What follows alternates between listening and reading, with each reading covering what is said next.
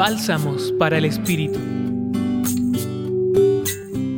Toda la vida de Jesús, su misión, su conducta, sus actitudes, son una evidencia de la vida según el Espíritu.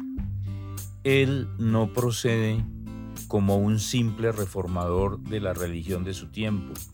Tampoco su mensaje se caracteriza por prédicas doctrinales o moralistas.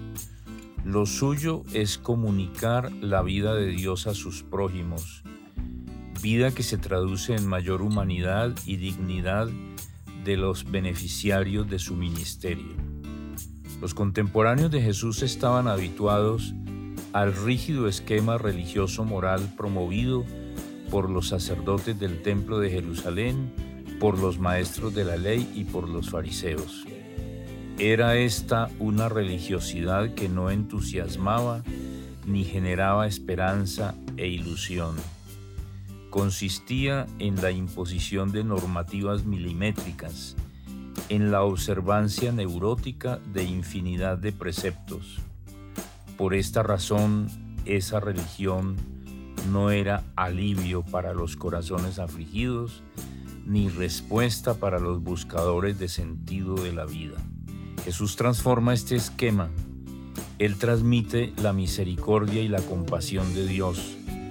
Es la gran energía que rehace al ser humano en su interior y lo reconfigura en su dignidad, dándole aliento y deseos profundos de vivir en el amor, en la ética de la proximidad.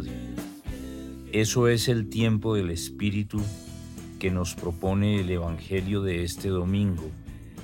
Como dice textualmente, aquel sobre quien veas que baja el Espíritu y se queda sobre él, ese es el que bautiza con Espíritu Santo.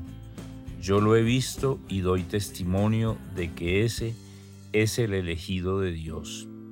La auténtica religión se valida con el contenido de la vida en el Espíritu es decir, el ámbito de libertad en el que los seres humanos que se dejan tomar por la gracia de Dios viven a partir de una opción fundamental que es estructurante de todas las demás opciones de su vida.